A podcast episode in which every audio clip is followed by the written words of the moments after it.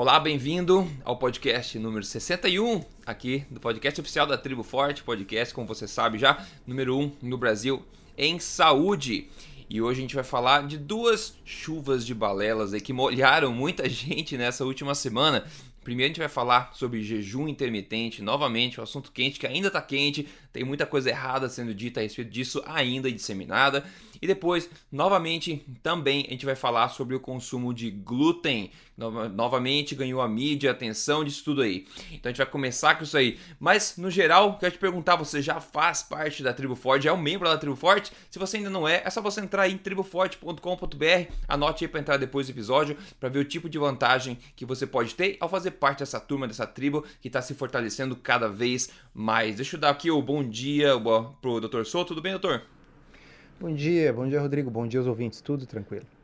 Ótimo. Bom, a gente mencionou no episódio passado que teve um acontecimento bastante interessante, assim, eu acho impactante no Brasil, que foi um evento que foi é, promovido pela Univiçosa, Universidade de Viçosa, unicamente para disseminar a questão de low carb para profissionais de saúde como nutricionistas. Isso aconteceu agora recentemente. Ao longo dos episódios, a gente vai começar a responder algumas perguntas que o pessoal lá que estava no evento fez e não teve, no caso, tempo de ser respondido durante o evento. Então a gente vai ao longo dos podcasts aqui e colocando algumas perguntas dessas para ir respondendo, né? Então o pessoal que estava no evento Univiçosa pode acompanhando os podcasts aqui que as perguntas vão ser respondidas e eu tenho certeza que essas mesmas perguntas que são ótimas, por sinal, vão ser muito úteis também para outras pessoas que estão ouvindo. Mas antes de eu fazer a pergunta de hoje, que a gente vai responder sobre, é, que foi feita lá na Univiçosa, para o pessoal ter uma ideia assim do impacto, da importância que foi esse evento, no caso, eu queria perguntar para o Dr. Soto que estava lá palestrando, inclusive, para ele só dar uma ideia para o pessoal do que foi esse evento, Dr. Soto. Rodrigo, esse evento foi para mim assim a culminação de, de seis anos de trabalho sabe? Uhum. O, aquela coisa assim, que espetáculo. Isso começou ali lá em 2011, foi, foi crescendo, foi uma onda que foi crescendo, né? E hoje nós vemos, assim, uh, na minha opinião, pela primeira vez no Brasil, oficialmente, a coisa rompendo a bolha da, da academia, da universidade, Uh, uhum. e entrando então dentro da universidade como um workshop organizado pela própria universidade. Então a hum, Univiçosa está de parabéns. Uh, a Univiçosa uh, promoveu esse evento, é um workshop que durou dois dias, um fim de semana inteiro, uh, com 400 pessoas participando. Tá? boa parte deles eram alunos de graduação de nutrição. Olha que maravilha, assim, quer dizer, é. essas pessoas, é, não se trata de converter ninguém para low carb, afinal isso não é uma religião, tá certo? Mas de certo. abrir os olhos para as pessoas de que existe algo além daquela pirâmide alimentar, tá certo? De que existem estratégias diferenciadas. E, inclusive, como, como eu falei na minha participação lá na minha palestra, eu digo, olha, uh, eu quero que vocês entendam low carb como mais uma estratégia para colocar na sua caixinha de ferramentas como profissional. Né? Daqui a Sim. pouco, se eu tenho um atleta magro, uh, saudável, eu, eu, talvez não precise de low carb para essa pessoa, mas se eu tenho um, um, paciente com sobrepeso, com síndrome metabólica, com diabetes, poxa vida, low carb tem tantos estudos mostrando, se não a superioridade do método, pelo menos o fato de que ele pode sim ser aplicado com vantagens, que não faz nenhum sentido que um praticante de nutrição ou um médico não conheça e não saiba como aplicar essa estratégia. Uh, o, o, professor Nelson, que é uh, o presidente da mantenedora da Univiçosa, abriu o evento fazendo um belo discurso, colocando como low carb mudou a vida dele e da família dele, né? Então, uhum. quer dizer, isso é uma coisa uh, incrível porque uh, dizer que nós temos apoio do departamento de nutrição na, na Univiçosa é pouco, nós uhum. temos um apoio de toda a, a, a universidade. Tá? Sim, sim. nós tivemos também a professora Raquel né? E a professora Cristiane da uh, Univiçosa, que uh, tanto uh, se esforçaram para promover o evento uh, e que estavam presentes na Tribo Forte de 2016 em São Paulo. Olha que, que legal, Isso é Rodrigo. É sensacional mesmo. Uhum. Então, ele, elas foram para lá para ver do que, que se tratava, tá certo? E voltaram tão encantadas ou atordoadas com as informações novas que, enfim, foram estudar para ver se aquilo era verdade mesmo e aqui, acabaram capitaneando esse evento. Tá? Uh, e nós tivemos também o que para mim foi uma grata surpresa, a participação da Lara. A Lara não é a Lara Nesteruk, nutricionista, que a gente também gosta muito e já participou aqui do Tribo Sim. Forte. A Lara uh, é uma paciente portadora de diabetes tipo 1, hoje ela tem 20 e poucos anos, ela tem a doença desde os 7 anos e ela narrou como testemunho Sim. no evento Uh, toda a dificuldade que ela tinha de controlar a sua glicose, os, os, os, episódios de hipoglicemia alternados com hiperglicemia, a hemoglobina glicada que nunca atingia os níveis normais Sim. e a transição que ela teve ao adotar com acompanhamento profissional uh, o, uma estratégia low carb e ela conseguiu com isso baixar significativamente as doses de insulina que ela precisava usar e Sim. hoje em dia ela tem a glicose controlada, ela não tem mais episódios de hipoglicemia. Uh, então uh, foi um depoimento emocionante. E hum, fiquem ligados, pessoal, no futuro eu já conversei com ela, ela vai ainda participar de um episódio do Tribo Forte aqui conosco. É, então, só para resumir, foi um evento incrível. Uh, isso vai render frutos. Existem planos de uh, formatar uh, talvez um curso, talvez um curso de extensão universitário, quem sabe no futuro uma pós-graduação. Então nós temos ali um, um, uma, um início, uma semente de, de uma coisa muito grande. E uhum. uh, também eu gostaria publicamente de agradecer aqui em meu nome e no nome dos outros participantes uh, do evento uh, o carinho com que nós fomos tratados lá em Viçosa. Nós fomos literalmente paparicados. uh, fomos recebidos no, uh, no aeroporto já com uma van que tinha garrafinha de água mineral, e nozes e castanhas sortidas, é, tudo low carb. chegamos no hotel, dentro do hotel tinha queijinho em cubinhos dentro da geladeira, frutas de baixo índice glicêmico dentro da geladeira. O restaurante do hotel de noite inaugurou, porque agora vai ser uma coisa permanente no restaurante, mas ele inaugurou um cardápio low carb, escrito ah, em cima, cardápio low carb, com opções de, de entrada, de prato principal e de sobremesa low carb, espetacular, coisas que qualquer um comeria pelo sabor bom que tinha, sem saber que era low carb Exato. ou não. Né? Uh, e, e, isso vai passar. Até porque o dono do restaurante adotou e perdeu peso, a chefe do restaurante adotou e perdeu peso. low carb, Rodrigo, é a capital brasileira, uh, Viçosa é a capital brasileira do low carb. Tá? Muito bom, muito Fomos bom. muito bem tratados, paparicados e todo mundo voltou do evento tendo comido muito e pesando um pouco menos. É, isso que é incrível, como assim, né? Realmente. Pô, muito legal mesmo é, o pessoal entender o tamanho do impacto que teve. A Lara que você falou, ela tem diabetes tipo 1, eu lembro dela também, estava no Tribo Forte ao vivo 2016. Eu lembro de ter tirado foto com ela, inclusive, que legal, uma pessoa muito querida, que legal que ela pôde também é, ser mais uma semente de mudança, fazer tudo isso acontecer. A gente nunca sabe, como a gente fala de vez em quando, a gente nunca sabe o impacto né, que está tendo, o tipo de conhecimento que a gente vai disseminando, as coisas que a gente vai fazendo, mas com certeza tem impacto. Inclusive o evento, o Tribo Forte ao vivo 2017, vai ter esse ano também, maior ainda que ano passado. Então eu tô eu, por baixo dos panos falando que tá assim. Eu falei uma vez só que estava aberto as inscrições e já foi um terço da, dos ingressos já foram vendidos, mesmo eu tendo falado por baixo dos panos. Então, o pessoal que quer já garantir agora, vai ser em outubro em São Paulo, tá? Vai ser maior, vai ser o maior evento do Brasil em, em low carb, alimentação saudável, estilo de vida saudável.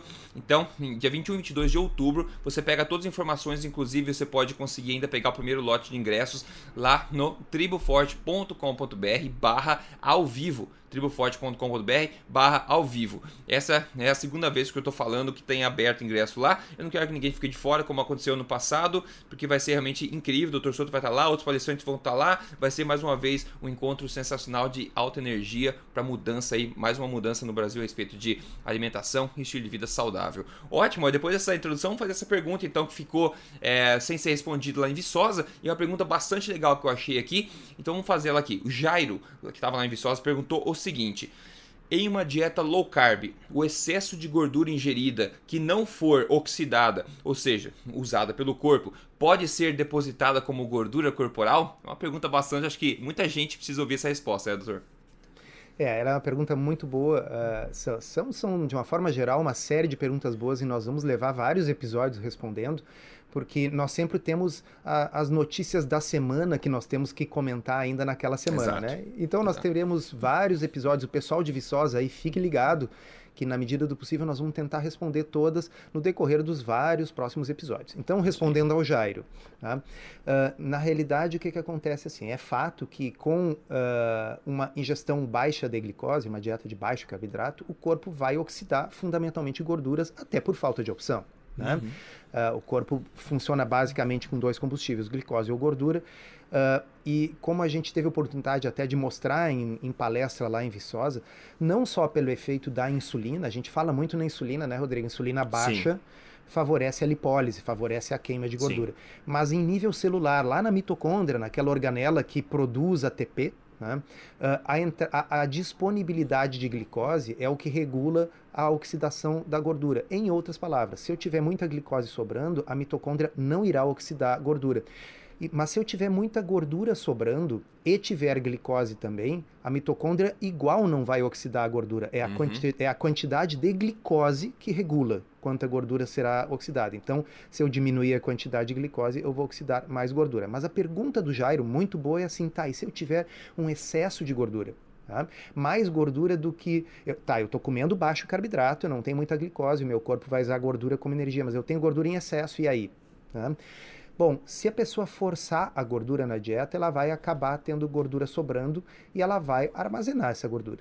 Tá? Uhum. Então, é possível ganhar peso em low carb? Sim, é possível. Claro. Tá? Desde que haja uma gordura em excesso. A questão é em dietas naturais, tá certo? Ou seja, a pessoa consumindo sem querer forçar. Então a pessoa não tem como objetivo, não está pegando um, um, fat secret da vida e determinando assim, eu quero consumir 85% de gordura na minha dieta.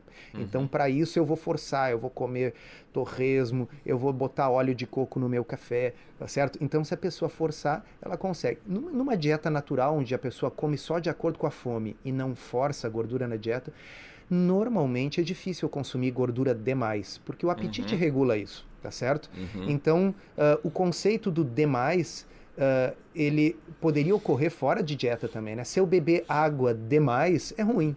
Tá? Sim. Se eu beber água demais, eu posso ter hiponatremia, quer dizer, diluir demais o sódio no sangue. Isso é uma coisa que pode até levar a convulsões e tal. Isso, o Timo, Timothy Noakes, o Dr. Tim Noakes, uh, documentou isso muito bem. Ele mostrou que os, os, maratonistas, ao contrário do que se devia, não deviam forçar a beber uma quantidade de líquido muito maior do que a sua sede, uhum. porque o risco de ter uma hiponatremia, inclusive com eventos fatais, poderia ocorrer é. se a pessoa bebesse demais.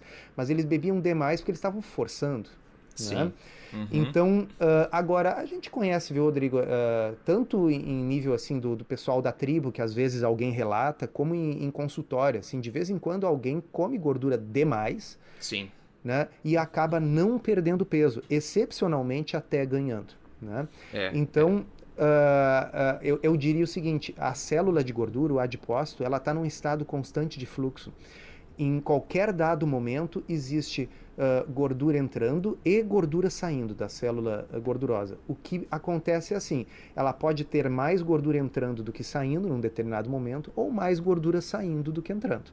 Uhum. A insulina é importante nesse processo? É importantíssima, mas se houver uma quantidade excessiva de gordura fornecida pela dieta, maior do que a quantidade que a pessoa é capaz de oxidar, de utilizar em determinado momento, essa gordura vai competir, essa gordura da dieta, com a gordura que já está armazenada claro.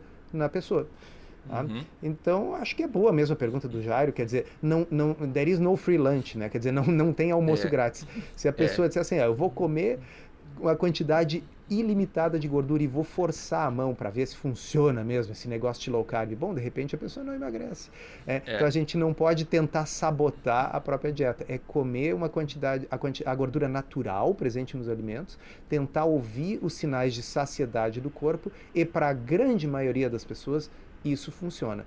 Mas como qualquer nutricionista que trabalha com low carb, né, isso foi dito lá pela Nanda Miller no evento, foi dito pela Poliana no evento em Viçosa, para algumas pessoas é importante chamar atenção, sim, para a diferença entre fome e gula, para o tamanho das porções.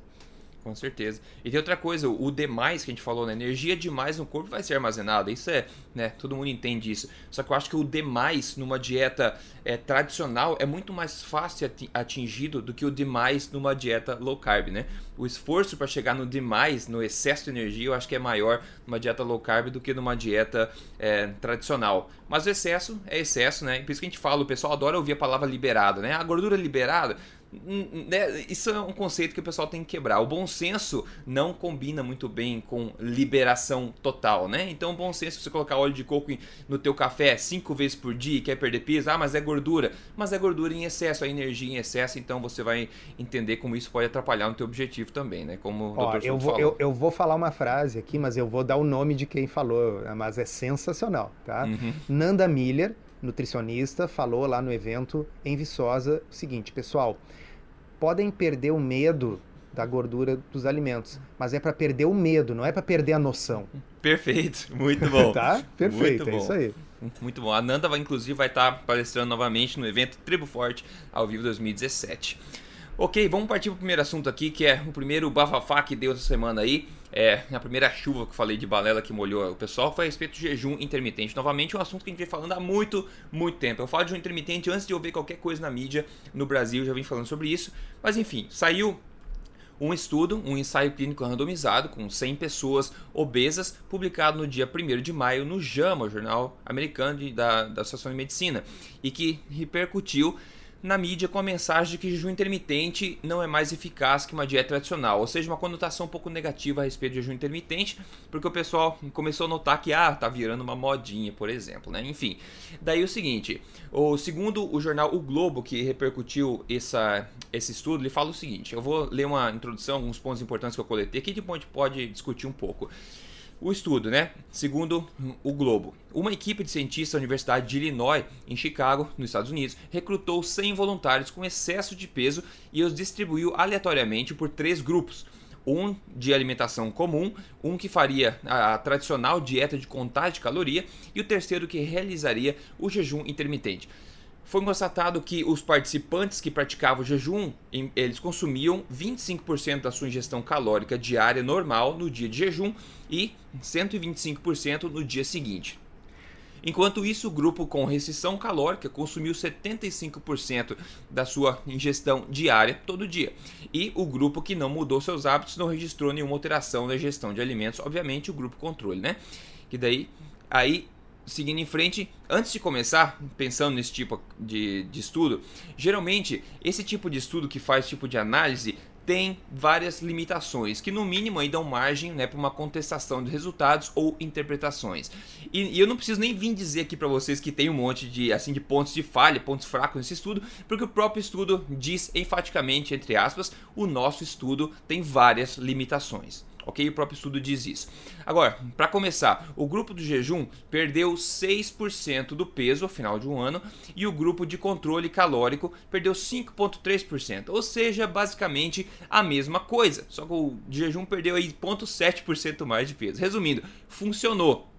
Isso mesmo com os pontos de falha, como por exemplo, os participantes, que está escrito no, no, no, próprio estudo, os participantes no, do grupo do jejum, ele acabou comendo, com, acabaram comendo mais do que o prescrito nos dias de jejum e menos do que o prescrito nos dias que não eram de jejum. E se você for ver dentro do estudo, você vê que eles comeram bastante além dos 25%. Então já é um ponto fraco ali para a conclusão. E para piorar a confusão toda, o estudo ainda diz o seguinte: aparentemente, né, muitos participantes do grupo do jejum acabaram convertendo a dieta deles automaticamente para uma dieta de restrição calórica à medida que o estudo ia progredindo. Né? Será que isso é um ponto de falha? É, eu acho que é um ponto de falha, né?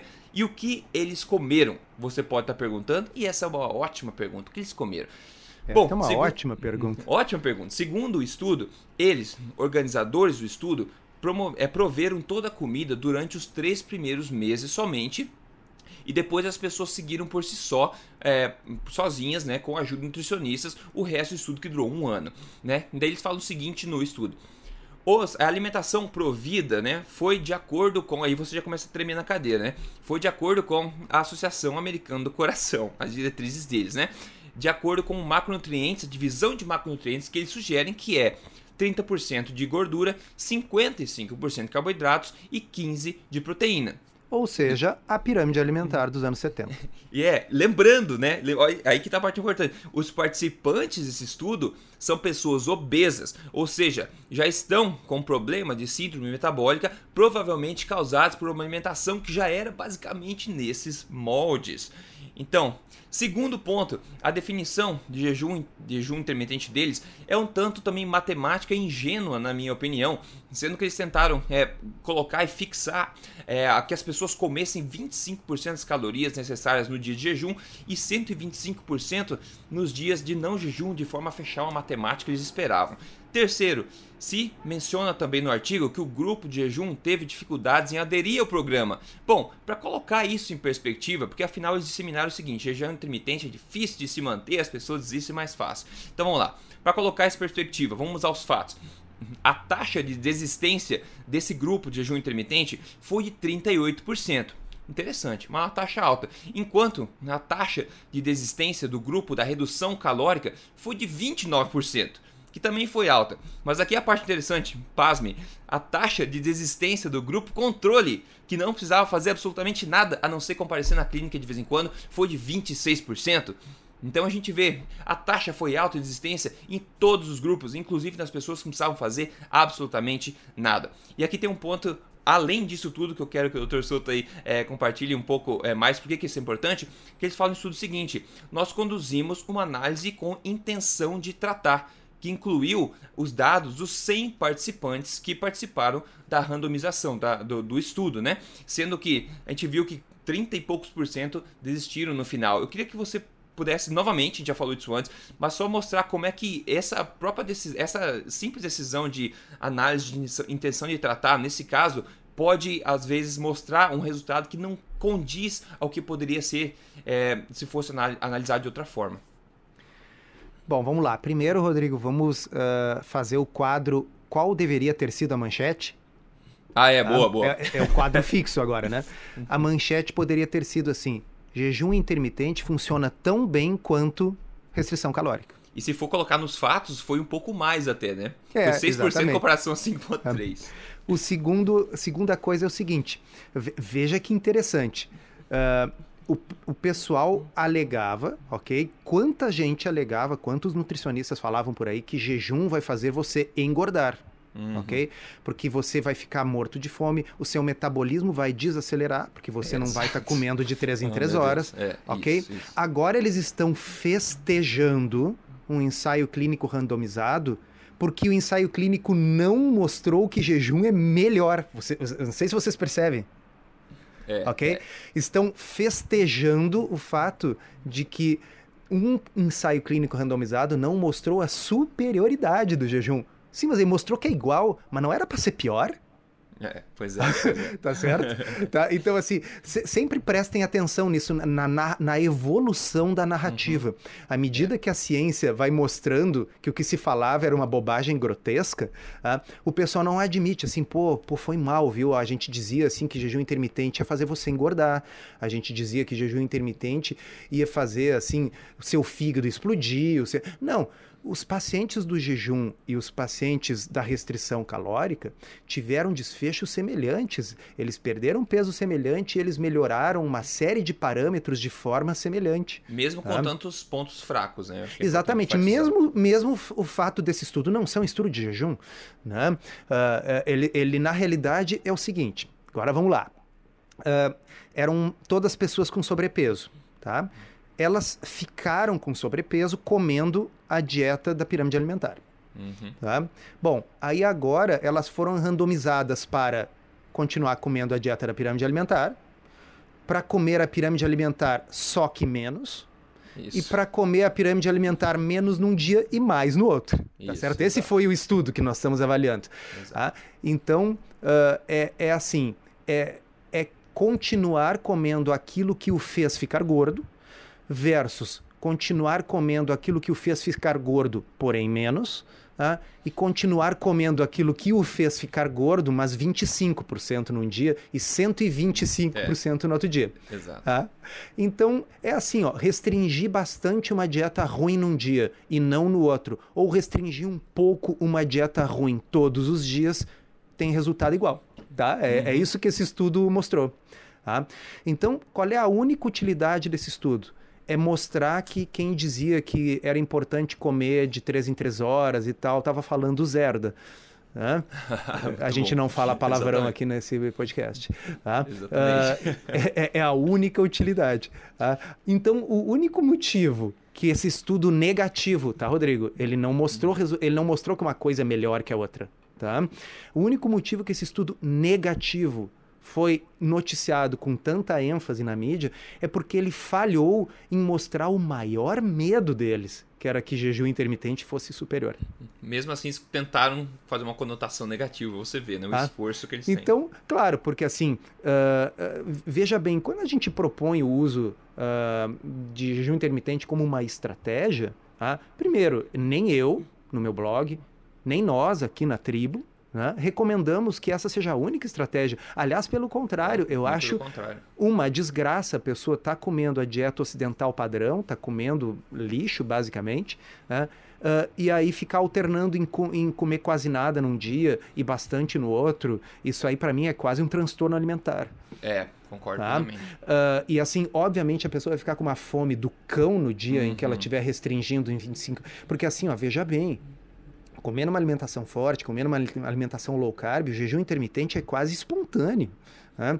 A gente sente menos fome e se a gente optar por comer, veja bem, não é um jejum intermitente de verdade. Eles não, não, não ficaram 24 horas em, em jejum. Uhum. Eles comeram 25.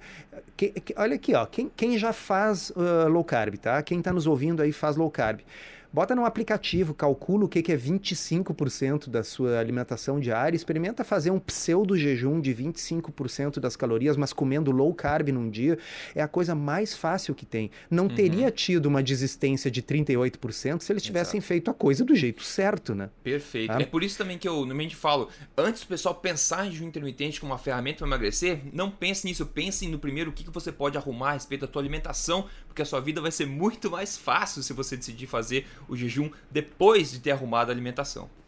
É, então assim, basicamente o que eles fizeram foi duas formas de fazer restrição calórica, uhum. uma suave, uma mais drástica, mas ambas calculadas para obter uma restrição calórica da mesma proporção, mostrando, uau, que a perda de peso foi parecida, claro, a restrição calórica foi da mesma proporção, uh, é. só que uma é muito mais difícil de fazer o pseudo jejum intermitente. Porque, claro, veja bem, o pessoal comer uh, batata, chocolate, eh, macarrão num dia, tá? E no outro dia comer batata, chocolate e macarrão, só que bem pouquinho, e fazer isso por um ano, é difícil, né, Rodrigo? Muito difícil, meu Deus. É difícil, cara, assim, me espanta, né?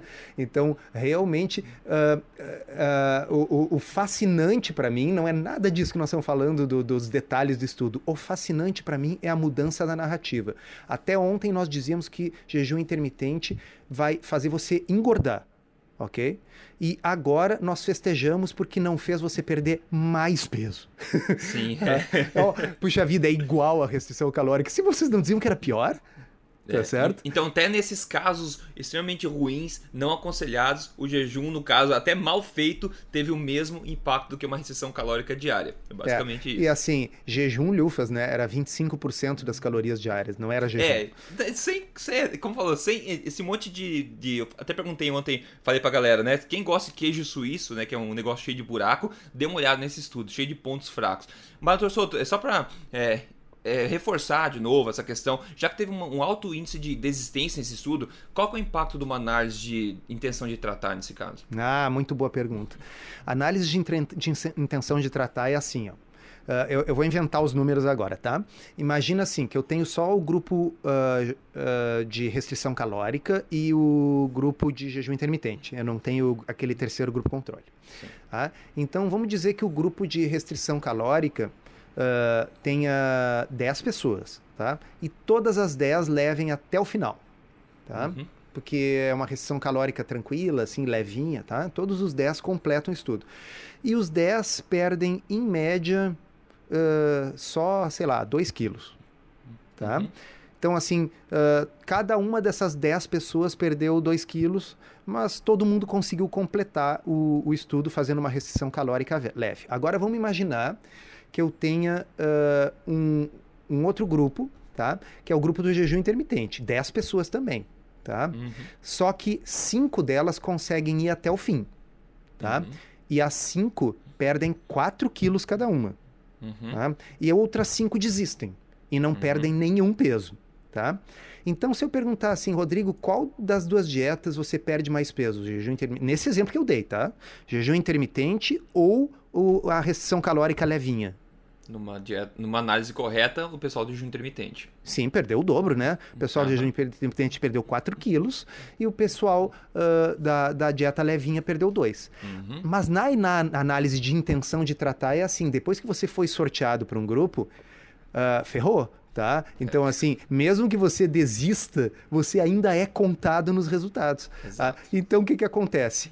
Se eu for ver a média no grupo do jejum, nesse exemplo que eu dei, tá? Em que cinco pessoas perderam 4 quilos cada uma e cinco não perderam nenhum, tá? eu vou pegar 5 vezes 4, 20, dividido por 10 é 2 a uhum. média de perda de peso terá sido 2 quilos. No outro, no outro grupo, 10 pessoas perderam 2 quilos cada uma, a média é 2. Então, vou dizer, os resultados foram iguais. Perfeito. Como é assim, isso, cara? É isso que tá? esse estudo fez, é exatamente então, o pessoal assim, A forma correta seria apresentar das duas formas, dizer, olha, numa Perfeito. análise de intenção de tratar, a perda de peso foi igual nos dois grupos. Agora, se nós formos analisar só quem não desistiu, bom, aí nós veremos que o grupo do jejum perdeu mais peso. Tá? Sim. No entanto, uhum. então aí a gente poderia concluir: uh, uma dieta é mais eficiente, porém ela é mais difícil de seguir outra é menos eficiente, porém é mais fácil de seguir. A análise Perfeito. de intenção de tratar obscurece tudo isso. Então, além de todas as coisas que nós já falamos, quer dizer, não é jejum de verdade, todo mundo comeu a mesma dieta lixo que produziu a sua obesidade para começo uhum. de conversa. Então, assim, é pegar algo que faz mal e fazer um pouco menos daquilo que faz mal, fazer menos todos os dias ou menos de assim dia não. Tá? Então, a, além de toda essa análise aí, tem o fato de que no final os números foram computados por intenção de tratar, sendo que um grupo desistiu muito mais do que o outro. É, é. Dureza, né? Pô, dureza, pessoal, dureza. dureza Por isso que eu né? chamei de queijo suíço, porque é cheio de ponto fraco. E ainda assim, o pessoal que lê a manchete na mídia acha que ah, jejum realmente é uma modinha, etc. Né? Essa é a verdade, pessoal. Então, tá é. aqui escancarando e, a verdade para você entender. Então, assim, uh, o que nós propomos uh, é o seguinte: alimentação forte, low carb, palio, essas são estratégias que são estilos de vida e que costumam provocar perda de peso como um dos seus vários efeitos benéficos. E o jejum uhum. intermitente é uma ferramenta que pode ser utilizada em conjunto. Não precisa ser de assim, de não. Pode ser quando a pessoa tiver afim. Pode Exato. ser quando a pessoa acordou e, bah, hoje eu não estou com muita fome. Sabe que é mais? Vou tomar um café preto e vou trabalhar. Ah, pode ser quando a pessoa está viajando, que nem nós fizemos essa viagem aí de ida e volta lá para Viçosa. Ah, foi ter uma oportunidade de fazer aquele jejum intermitente, assim, porque a comida do avião era um lixo, tá certo? É uma estratégia que a gente usa de forma, assim, pontual, né? E, e, então, assim, esse estudo não prova que jejum intermitente é só mais uma moda. Ele, na realidade, mostrou que jejum intermitente, mesmo numa dieta lixo, tem a mesma eficácia meia-boca que a restrição calórica tradicional. Então, a pessoa pode uhum. escolher um ou outro se optar por comer lixo de qualquer forma. É o que esse estudo mostrou. É, não, perfeito. Inclusive, a semana passada, acho que alguém falou: Ah, eu tô seguindo a alimentação, já vinha seguindo a alimentação forte por um tempo, e agora que eu fui ver que eu tava fazendo jejum intermitente, mesmo espontaneamente, eu nem sabia, né? Eu já pulava o café porque eu não tava com fome, etc. Então é essa, né, a facilidade de você fazer um jejum intermitente, que é o nome fancy, um nome bonitinho aí pra uma coisa que acontecia naturalmente ao longo da história, quando a maioria das pessoas se alimentava de forma correta, e é o que as pessoas que começam a mudar uma alimentação para alimentação forte, seja uma alimentação forte mais low carb ou palha, etc que você começa a perceber que é uma coisa que começa a acontecer naturalmente. Não tem nenhum segredo, nenhuma magia por trás disso tudo, não. É... Bom, doutor Souto, vamos partir para o segundo assunto, segundo bafafá aqui, que é um assunto também que a gente já falou antigamente, é, antes nesse podcast, que é a questão do glúten. O que, que é, aconteceu? Tá quase virando um quadro fixo também, né? Que nem o qual seria a manchete, qual o ensaio clínico randomizado da semana e qual é, a bobagem sobre o glúten. É, pra você ver. Então vamos lá. De novo, eu escolhi o jornal É o Globo que repercutiu também com a seguinte manchete: Dieta sem glúten para pessoas sem doença celíaca pode ser prejudicial. Bom, aí foi ver o estudo original que deu origem a isso, tá? Foi publicado no dia 2 de maio, ou seja, bem recente. E o jejum, o, quer dizer, o jejum, o estudo original, ele tem uma conclusão bem petulante, na minha opinião. Eu vou ler para vocês o que eles escreveram aqui na conclusão deles. A ingestão de glúten na dieta ao long, ao, no longo prazo não foi associada com risco de doença cardíaca. No entanto, se evitar a ingestão de glúten pode estar associado com a redução também do consumo de grãos integrais, os quais podem afetar o risco cardiovascular. Daí eles concluem de forma bastante categórica: a promoção de dieta sem glúten entre pessoas que não têm doença celíaca não deve ser encorajada. Bom, é uma conclusão do estudo, bastante categórico, como eu falei. Então, para colocar as coisas em perspectiva um pouquinho, vamos ver qual é a fonte do estudo, o que, que eles analisaram para chegar numa conclusão tão forte assim e conclusiva de fato, né? É, primeiro passo, né, Roder? Primeiro passo. Todo mundo que está nos ouvindo, quando vê uma manchete dessas, qual é o primeiro passo? Qual é o delineamento do estudo? Ele é observacional ou ele é um ensaio clínico randomizado?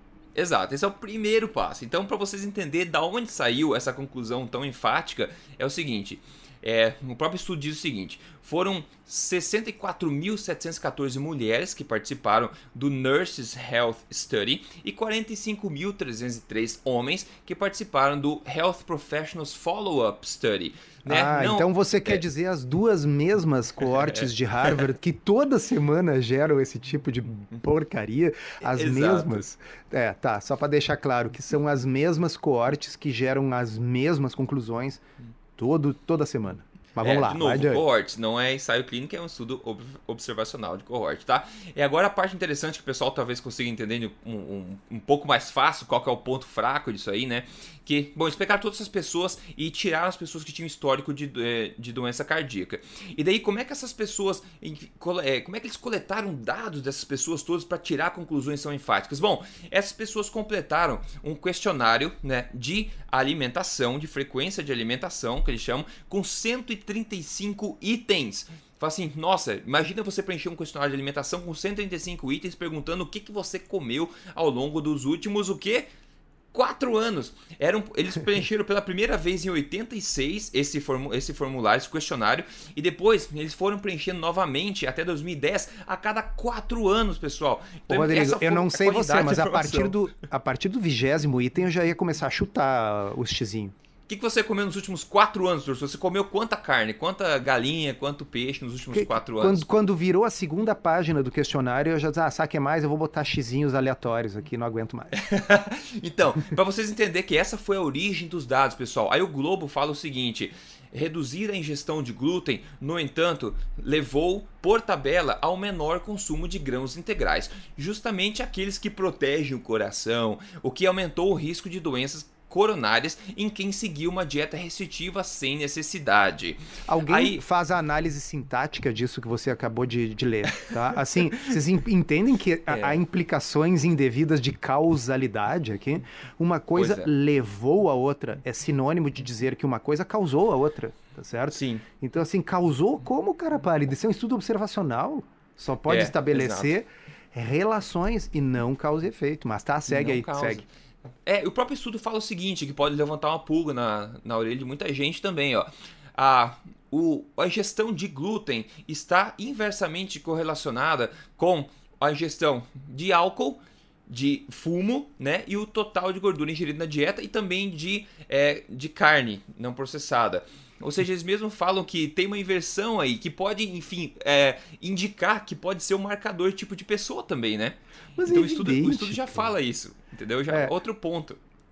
Tá, fala, é que eu já tô com uma incontinência verbal, tá me dando uma. Não, angústia. fala, fala sobre disso e a gente continua. Tem vários pontos falhos é, também nesse estudo. É, é, é assim, ó. Uh, eu escrevi no meu blog duas postagens. Por favor, pessoal, deem uma olhada, tá? Uma chama-se o, o, o viés do paciente bem comportado e a outra está em latim, é Reductio ad absurdum. Tá? Uhum. São as duas mais recentes postagens ali. Tá? Então, assim, o viés do paciente bem comportado mostra, prova numericamente que é possível ter uma diferença gigantesca, não essa diferença ridícula que eles vão mostrar nesse estudo aí que o Rodrigo está lendo, mas uma diferença gigantesca entre dois grupos, apenas porque um grupo é mais comportado, é o Joãozinho do passo certo.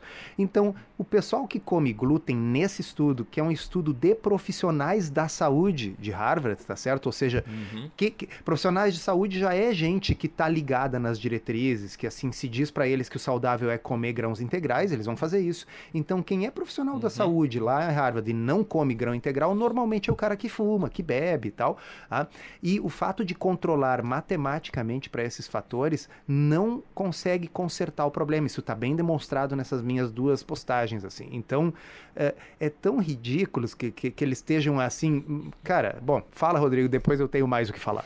É, você vai gostar dessa parte também. Essa parte é sensacional. Eu tava lendo estudo né, e achando os buracos. Eles falam o seguinte, traduzindo aqui uh, uh, simultaneamente. Quando nós ajustamos a relação né, de análise por consumo de grãos integrais apenas, a gente achou uma relação inversa entre né, o quanto que as pessoas ingerem de glúten e doenças cardiovasculares. Ou seja, quanto mais as pessoas comem de grãos integrais, menos doenças cardiovasculares. Né? Eles continuam. Participantes do, do quintil maior de ingestão de glúten sendo o glúten vindo de grãos integrais, né, teve a menor, é, o menor risco de doença cardíaca. Agora, quando nós medimos a relação, ao invés, é, para ajustar ela de acordo com grãos refinados, ao invés, a gente achou nenhuma associação entre ingestão de glúten e incidência de doença cardíaca. Ou seja, não é o glúten, seus Exatamente. gênios, seus gênios, né? Não assim, é o assim, glúten que são, são gênios da raça, né, cara? Assim, a gente tinha que preservar esses cérebros para ver se a gente consegue, assim, são gênios da raça. São muito gênios.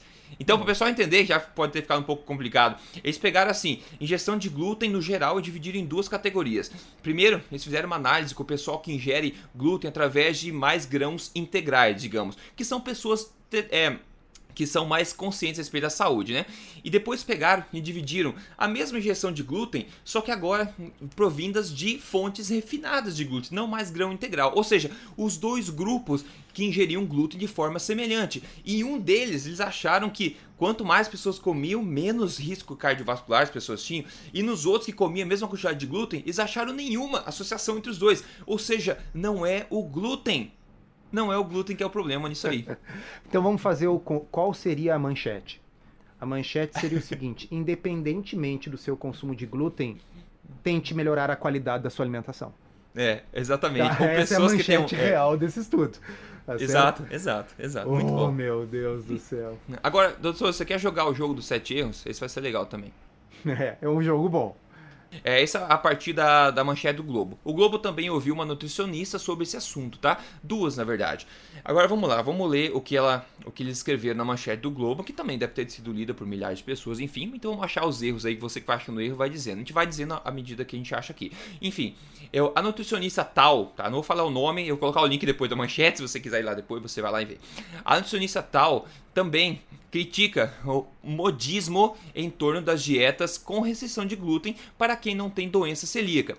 Segundo ela, ao remover ou reduzir drasticamente o consumo da proteína, e aí eu já começo a tremer. Eu começo a tremer toda vez que eles chamam glúten de proteína, porque as pessoas vão entender que eu preciso de proteína, vou comer pão, né? Então já começa, esse é um ponto fraco, mas não é o primeiro erro ainda, tá? Drasticamente, então as pessoas que reduzem drasticamente o consumo de proteína dessa do glúten da sua alimentação, a pessoa corre o risco de acabar desenvolvendo uma intolerância ao glúten no futuro. Eu falei, peraí, peraí, peraí, peraí. É a falta de algo que acaba gerando uma resistência ou intolerância?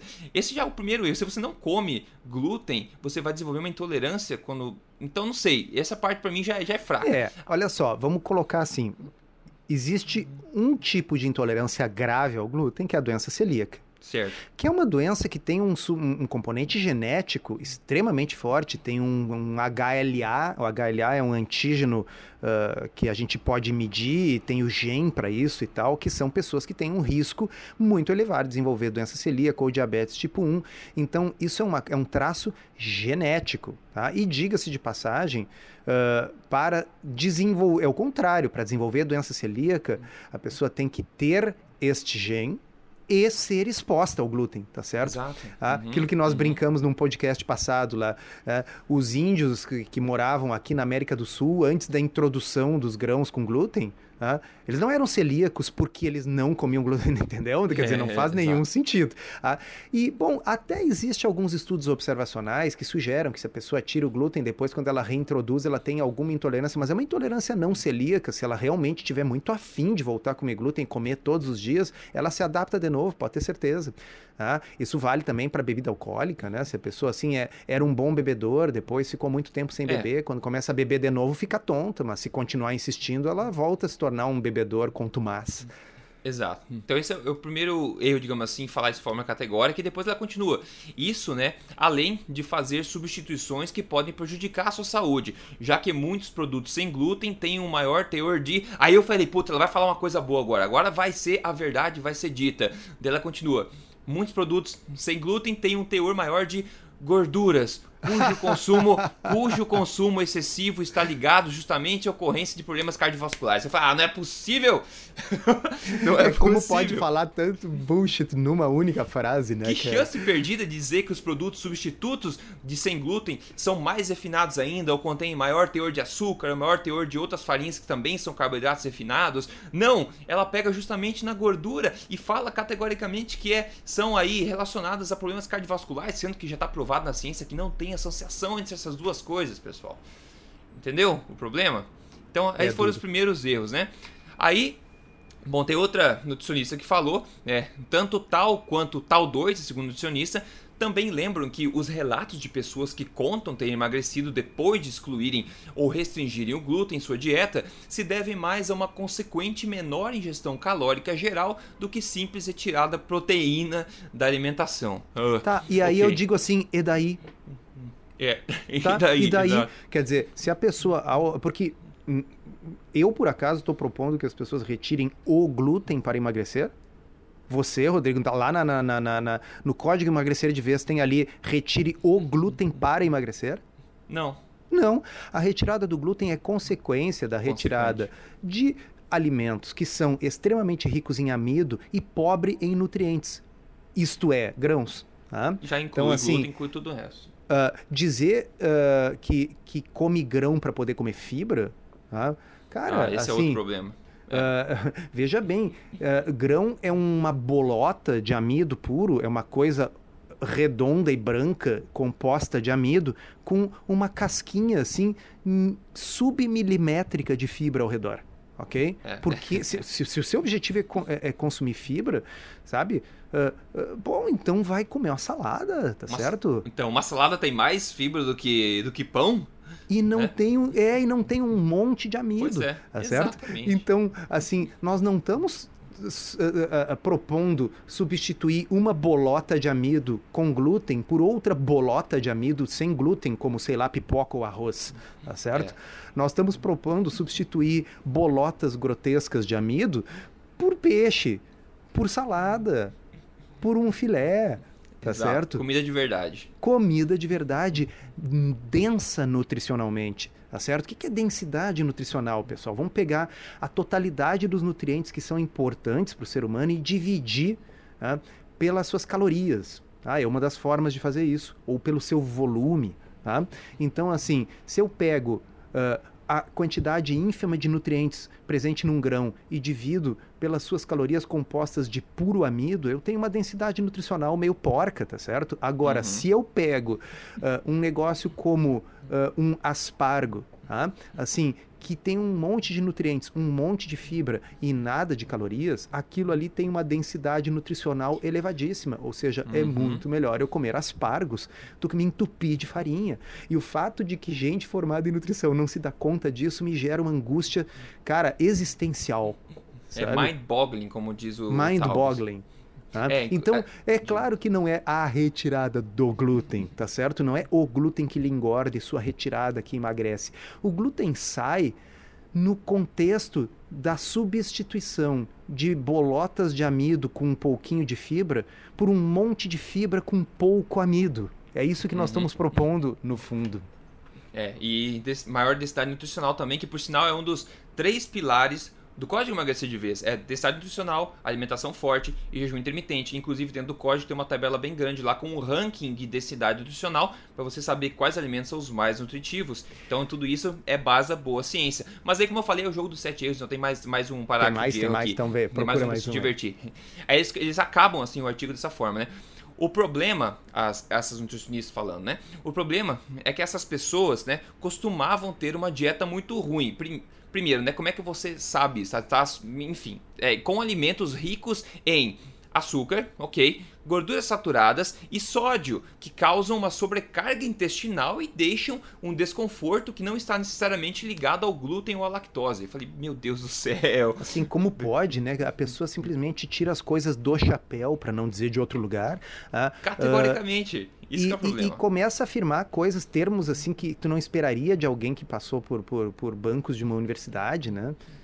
Exato, e inclusive ela falou gordura saturada e sódio, acusando que isso causa problema. Bom, se você tiver curiosidade sobre evidência científica de que isso é mito, vá no YouTube, digite lá é, mito das gorduras saturadas e mito do, do sal e emagrecer de vez na, na palavra. Você vai achar dois vídeos que eu fiz mostrando as evidências científicas, quebrando esses mitos uma vez para outra. Agora, eu não sou nenhum mago né, que tem acesso a uma coisa que ninguém tem acesso. Não, o que eu fui é procurar evidência científica e, e eu nem sou da área de, de, de profissional de, de saúde, né? E essas pessoas estão disseminando categoricamente no meio de mídia assim grande esse tipo de mentira como sendo verdade. Então isso é perigoso, tá? é perigoso e a gente precisa alertar novamente sobre esses pontos falhos aí, sobre a verdade por trás das manchetes novamente, doutor Souto. Ô Rodrigo, e agora eu vou salientar mais um fato. Da mesma forma, a história da mudança do discurso, tá? Sempre prestem atenção, pessoal, porque assim, à medida que as evidências vão mostrando que, que o que a sabedoria tradicional fala está é, tá equivocado, o discurso muda para manter o dogma. Hum, tá? É, então nós já falamos verdade. antes, né? Assim, antes todo o objetivo era dizer que jejum intermitente é horrível, vai te engordar, vai fazer você comer loucamente no outro dia, etc. E, a, e aí, bom, aí o estudo mostrou que, que, que, deu o mesmo resultado que a restrição calórica. Bom, aí passa a ser viu só como não é melhor. É. bom, exato, uh, exato. agora aqui eu vou chamar a atenção. Poucos podcasts atrás nós comentamos que a mídia fez um grande estardalhaço sobre qual era o coração mais saudável do mundo. Qual certo. eram os corações mais. Hein, Rodrigo? Qual é o povo do mundo que tem os corações mais saudáveis? Hein? Ah, Você se lembra o nome não, da tribo? Não lembro. Era um nome bem esquisito, não era? Lá da Bolívia. Tsimane. Tsimane, olha só. Tá? E os Tsimane não comiam glúten. Sim. E agora? Eles não deviam ter um coração ruim porque eles não comem glúten? É, porque segundo eles, retirar o glúten da dieta é prejudicial, né?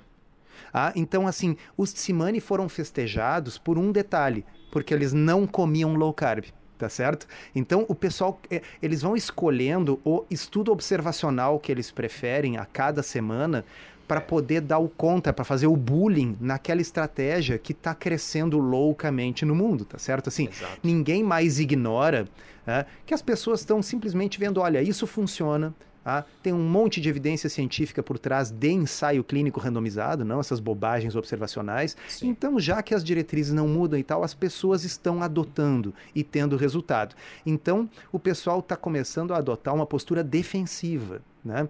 Então, uhum. quando sai lá um estudo observacional que mostra que os Tsimane, pô, que é uma tribo que caminha uh, ah, 15 mil passos por dia, que come só alimentos não processados, que faz uma dieta paleo total, ok? Eles têm um coração muito bom, mas aí o uhum. foco era qual? Que eles comem muito carboidrato, tá certo? É, então viu ó, como não precisa ser louca, sabe? Agora quando sai um estudo observacional cheio de viés do usuário sadio, quer dizer, nós estamos vendo através do glúten um marcador das pessoas que seguem diretrizes. Quer dizer, quem Sim. é que são as pessoas que comem glúten? São as que comem mais grãos integrais, que são as mesmas que fumam menos, que praticam mais Exato. exercício, é, aquela história toda, tá?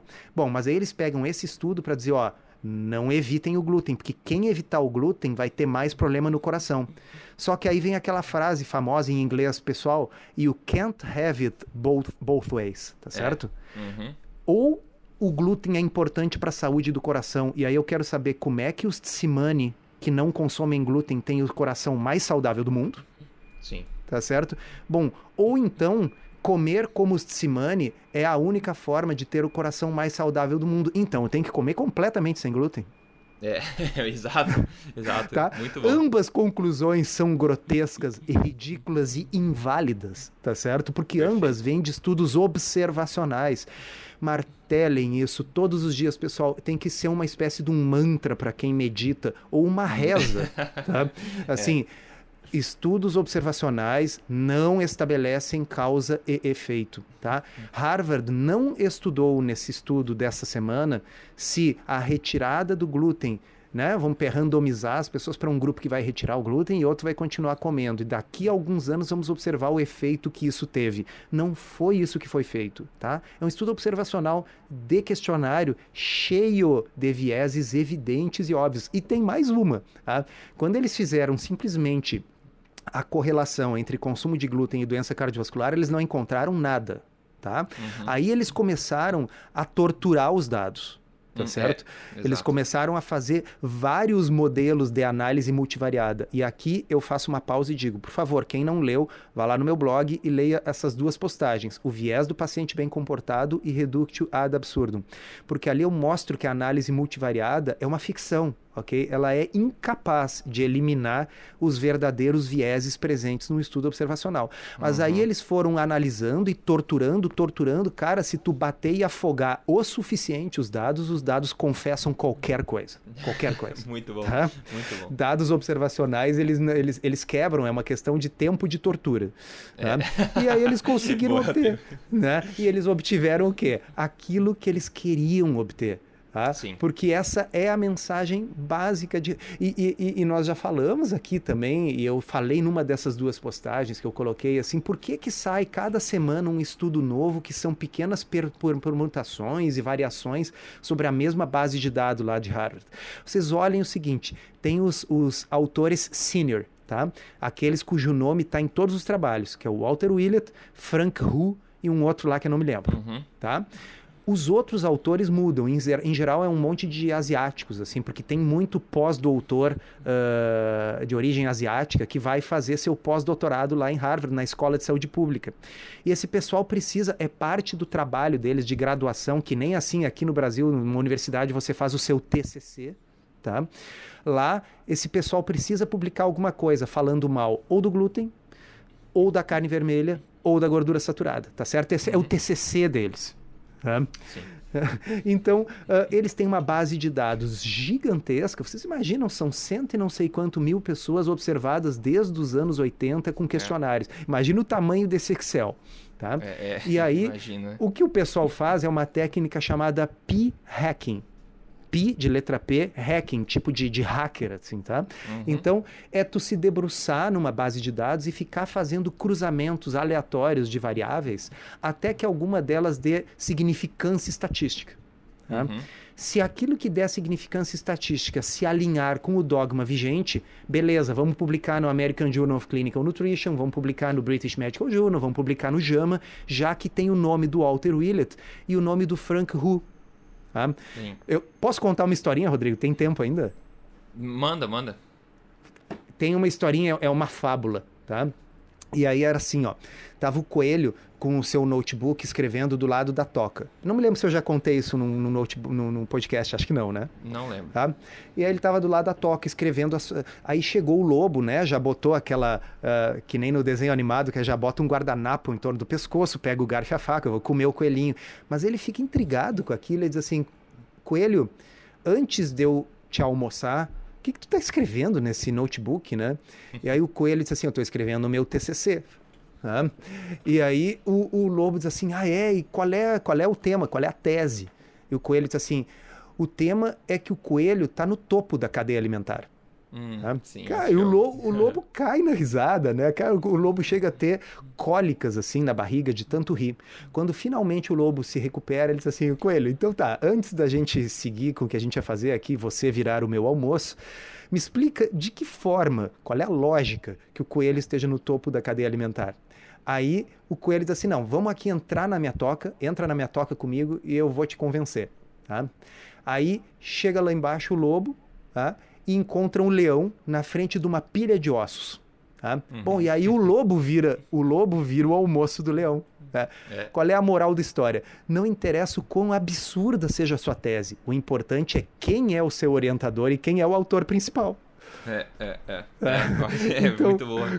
Qualquer bobagem que sair do p-hacking dos estudos observacionais do banco de dados da Escola de Saúde Pública de Harvard, Harvard se é. tiver Frank Hu e Walter Willett como um dos autores principais, você publica na revista Peer Review que você quiser.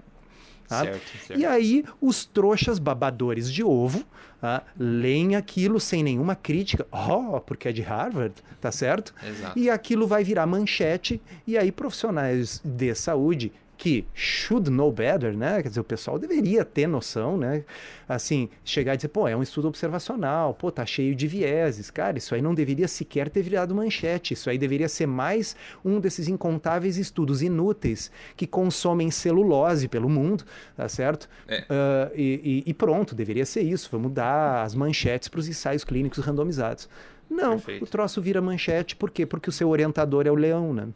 É, então, a gente pode ver, essa é uma reação bem natural, o pessoal que estuda psicologia e psiquiatria sabe, é a questão da, do desconforto, né? A zona do conforto, a gente está começando a sair desses, desses dinossauros antigos, do conceito que é norma ao longo das últimas aí 10, 5 décadas, 4 décadas, a gente está começando a sair disso aí, está começando a ficar desconfortável para esse pessoal começar a admitir que está uma coisa errada. Então tudo que eles podem usar para tentar jogar de volta para dentro da zona de conforto deles, eles vão continuar usando. A resistência é um ótimo sinal de que realmente tudo está mudando.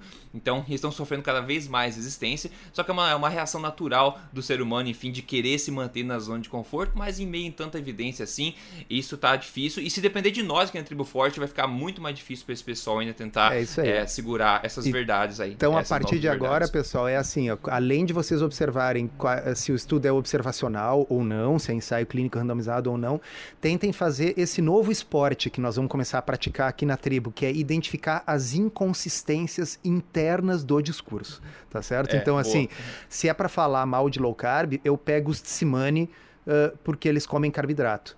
Mas se é para falar mal de low carb, eu pego um estudo que diz que que glúten é essencial para a saúde, mas eu não me dou conta da contradição em que eu caio. Por quê? Porque os Tsimane, que tem o coração mais saudável do mundo, não, não comem come glúten. glúten. Ah, então, assim, os próprios argumentos utilizados por esse pessoal são contraditórios, tem contradição interna. Isso é a coisa mais básica da argumentação lógica, tá certo? Encontrar a, a, a inconsistência lógica da argumentação do seu oponente. Perfeito. Soto, vamos fechando aqui, então vamos falar que você comenta tá gravando esse podcast amanhã, então o que, que você degustou ontem à noite? Eu sei que você teve um dia bastante longo ontem, com cirurgia e tudo, então você chegou em casa, é, chegou a comer alguma coisa? Ah, eu cheguei em casa ontem tarde e aí eu comi um pãozinho low carb. Hum. Infelizmente sem glúten pro meu coração, coitado. Meu coração deve estar tá tá pedindo um glúten. Né? tá Mas era um pãozinho low carb. É um pãozinho low carb que eu ganhei de alguém que deixou no meu consultório, deixou um cartãozinho lá. Eu ainda tenho uhum. que descobrir quem é a pessoa. Mas muito gostoso, assim. Ele é feito com farinha de amêndoas misturado com algumas outras coisas, com psyllium, uh, com, uh, com linhaça tá? e, e, bem saboroso. E eu usei ele para fazer um sanduíchezinho, que eu coloquei um dos queijos maravilhosos que eu comprei em linhaça. Pessoal, como se come uhum. bem em linhaça? Como é fácil fazer low carb em linhaça? É, em, é, quer dizer, em, desculpa, em viçosa, né? desculpa, não é linhaça, em viçosa. tá? uh, e então fiz um, um sanduichinho, botei numa torradeira de fogão, então fiz um tipo um misto quente, assim, com um pãozinho low carb. Ah, essa foi a minha janta de ontem. Que bom. Eu também tô andando num campo minado, viu? Colocando meu coração em risco, porque eu tive um. Também fiz um omelete com quatro ovos inteiros, acredite, com a gema e tudo mais. Meu e, Deus. E um pouco de, é, de alho e tal, e, e frito, a, pasme, no óleo de coco. Então.